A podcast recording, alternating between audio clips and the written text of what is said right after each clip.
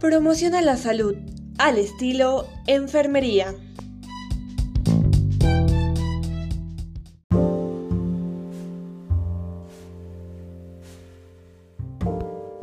Lo importante no es lo que nos hace el destino, sino lo que nosotros hacemos de él. Florence Nightingale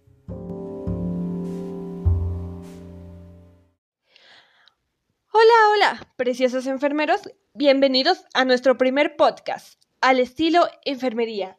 El día de hoy tendremos invitados muy especiales, mis colegas en la licenciatura de Enfermería y Obstetricia, Marily Eitzel y su servilleta Guadalupe.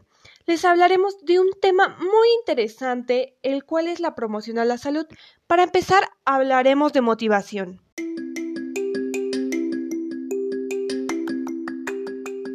Motivación es aquella que nos permite crear hábitos, intentar cosas nuevas, sostener el esfuerzo en alguna tarea que consideremos gratificante o productiva.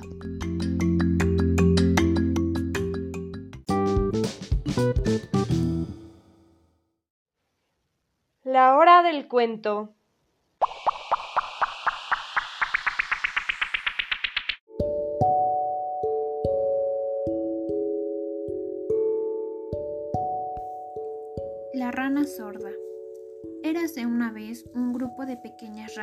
Atravesaban juntos un bosque, pero de pronto dos de ellas cayeron en un hoyo muy profundo. El resto de ranas se asomaron para mirarla, rodeando el agujero. Rápidamente se dieron cuenta de que el agujero era muy profundo. Sus compañeras saltaban y saltaban, pero no podían alcanzar la orilla. Las ranas comenzaron a cuchichear entre sí Todas daban por muertas a las dos ranas, ya que no veían posible que pudieran dar un salto tan alto como para salir del agujero. Así que comenzaron a gritar a las ranas que no podían hacer nada, que no podrían salir de ahí.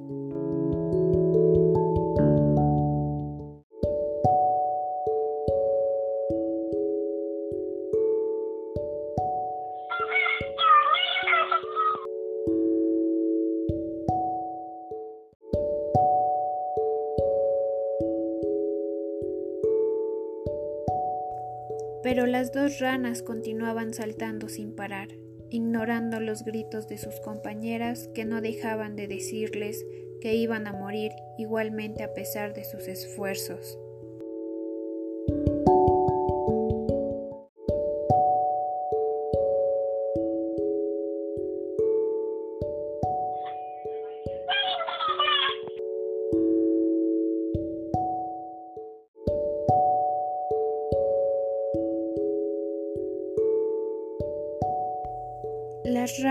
Les llegaron a insinuar a sus dos compañeras que no gastaran más fuerzas, que se dejaran morir, y gritaban tanto que al final una de las dos ranas que saltaba sin parar se dio por vencida y decidió parar. Se dejó caer al suelo sin más y murió. Sin embargo, la otra rana continuó saltando, a pesar del agotamiento, cada vez más alto, cada vez con más fuerza y las demás compañeras gritaron mucho más alto para que dejara de saltar.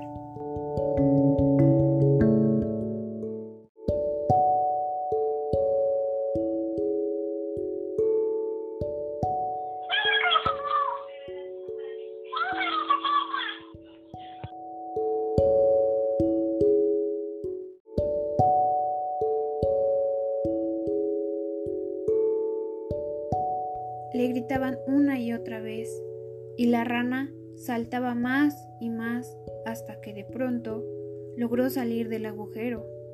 Ella pensó que sus compañeras la estaban animando todo el rato, fijándose en los gestos que hacían, y les agradeció de todo corazón el haberle ofrecido todo su aliento. En realidad, la rana era sorda y le era imposible escuchar los gritos de los demás.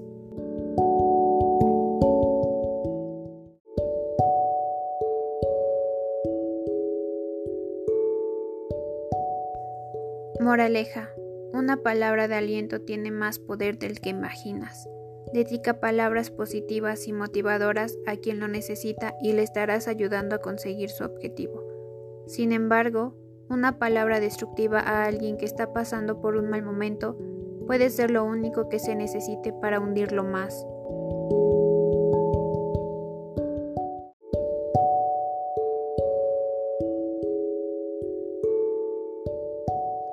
La moraleja del cuento me pareció perfecta para comenzar el tema de discusión, porque como futuro personal de salud e incluso como estudiantes podemos colaborar para que haya una buena promoción de salud y una buena planificación.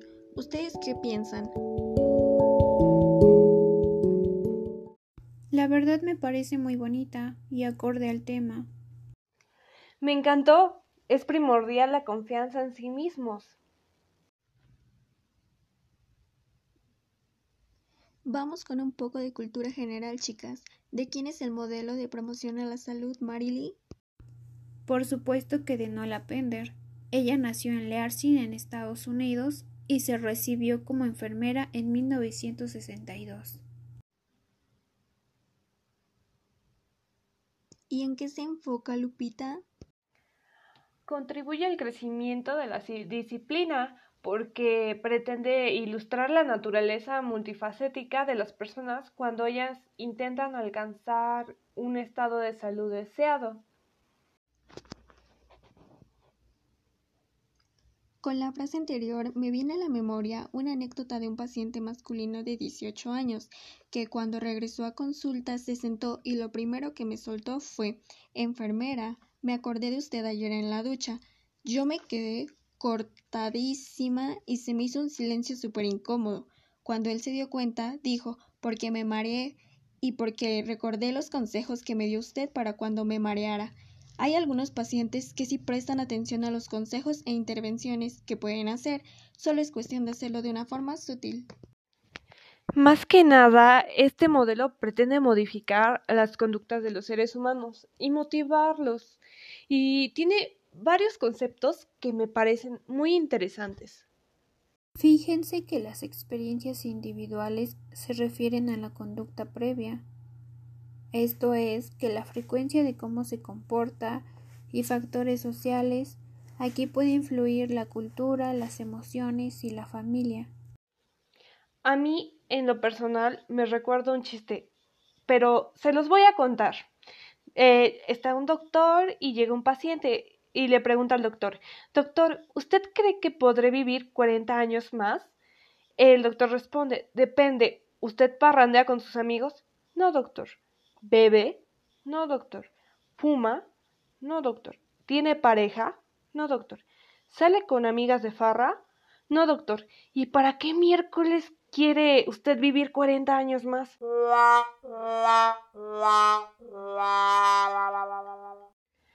Reconozco que fue un muy mal chiste, pero a lo que me refiero es que hay que disfrutar la vida sanamente y no tener conductas viciosas para poder llevarnos a una larga y sana vida. Claro, como personal de salud también tenemos que poner el ejemplo. Ahorita como estudiantes tenemos una motivación para cuidarnos, que es el lograr alcanzar ser buenos profesionales de la salud.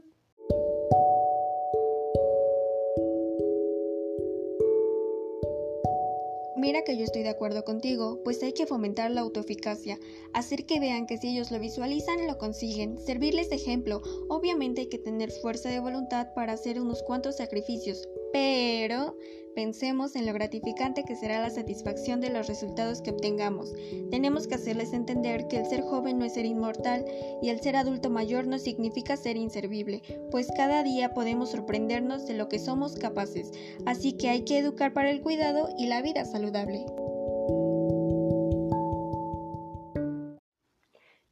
punto relevante que yo creo que es muy importante son las cogniciones que tienen los pacientes hacia su salud, los efectos directos e indirectos que pueden generarse, porque a veces como pacientes, o sea, me incluyo a mí misma, antes de estudiar enfermería, no tomaba en serio las recomendaciones que nos daban. Bueno, el chiste que estas recomendaciones son para mejorar nuestra salud y por eso es importante que nosotros como personal seamos amables, decirlos de una forma sutil y comprensible para poder motivarlos a que ellos consigan su meta. Ahí yo puedo intervenir porque tenemos que tomar en cuenta las barreras percibidas para la acción. es decir, las desventajas para lograr la meta como lo es la economía. Y no se les olvide que la familia también es un gran aliento para que el paciente consiga su objetivo. Yo tengo una conocida con diabetes mellitus que sí se quiere cuidar, pero la familia diario toma Coca-Cola y pues se le antoja. En fin, la familia le termina dando un vaso. En mi opinión, tendríamos que educar a la familia también para que comprenda que la influencia de ellos es muy relevante. Claro, somos personas racionales pero a veces las emociones juegan un papel muy importante. Pueden ser positivas tanto como negativas. Es importante, como lo mencionabas, ser autoeficaz para mantener una estabilidad de afecto relacionado al comportamiento.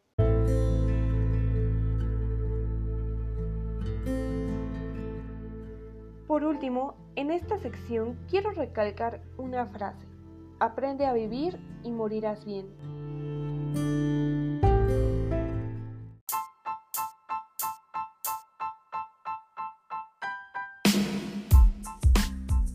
A continuación un entremés musical para que sigan sintonizándonos, titulada Don't Let Me Down.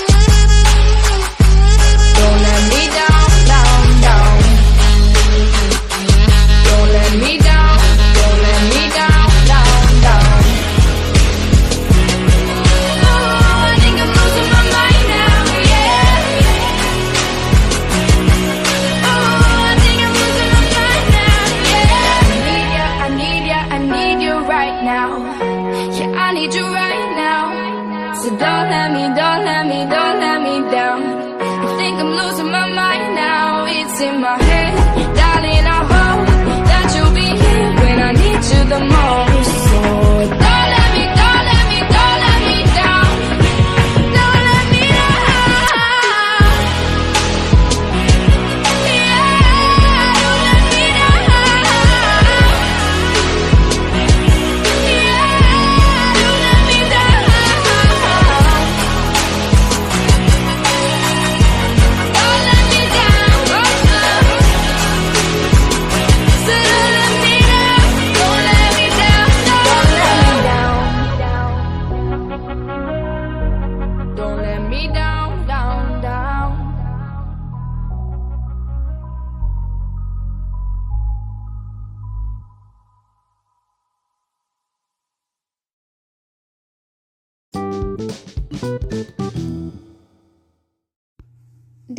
Les cuento el caso de un paciente que tuve en el Hospital General de Tlaxcala cuando estuve haciendo mis prácticas, antes de que el chinito nos hiciera favor de comerse ese murciélago y nos pusiera en cuarentena todo el mundo. Pero bueno, esa es otra historia. Bueno, pues se trataba de un adolescente masculino de 17 años de edad, si no mal recuerdo, que era hijo único, sus padres trabajaban y su familia estaba bien económicamente hablando. Recuerdo que en ese tiempo estaba estudiando la preparatoria y recuerdo que iba en el turno vespertino. Me contaba que por las mañanas se quedaba solo en su casa, se levantaba a las once de la mañana aproximadamente. Almorzaba solo, hacía sus tareas y de vez en cuando lavaba su ropa. Después se iba a la escuela y me contaba que era buen estudiante, aunque no entraba a todas sus clases, prefería irse a comer carnitas con sus amigos. No practicaba ningún deporte, llegaba a casa por la noche, cenaba con sus padres, teniéndolos solamente de compañía, y se dormía hasta tarde por estar viendo la televisión o estar jugando videojuegos. Ya saben, como muchos adolescentes en esa edad. A ver, Ixel, dame algún diagnóstico que consideres que le queda a este chamaco.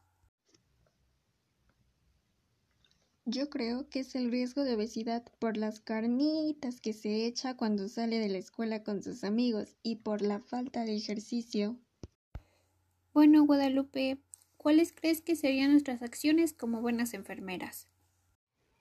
En mi opinión, considero dos. La primera es educarlo sobre su falta de ejercicio y sobre los beneficios que tendrá si hace ejercicio. Eh, aquí podríamos animarlo para que se una a un equipo de deportes en su escuela. La segunda opción, que en lugar de irse a comer carnitas o comida chatarra, se coma una fruta favorita para que sacie el hambre y ya cuando llegue a su casa coma bien. Yo creo que sería una buena opción que se compre un perrito y salga a caminar por las mañanas.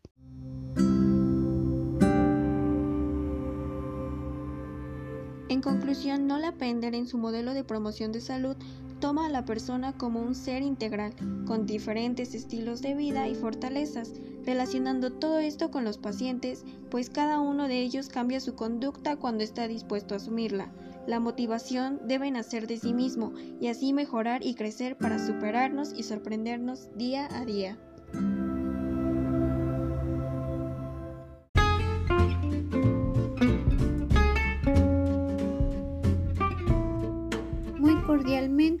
Nos despedimos. Yo soy Marily.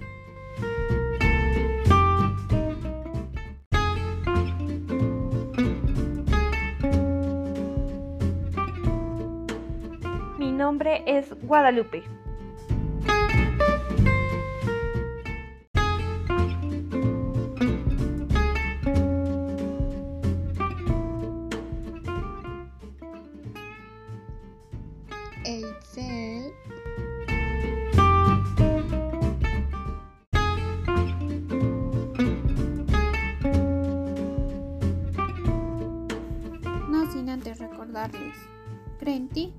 Será posible. Hasta pronto.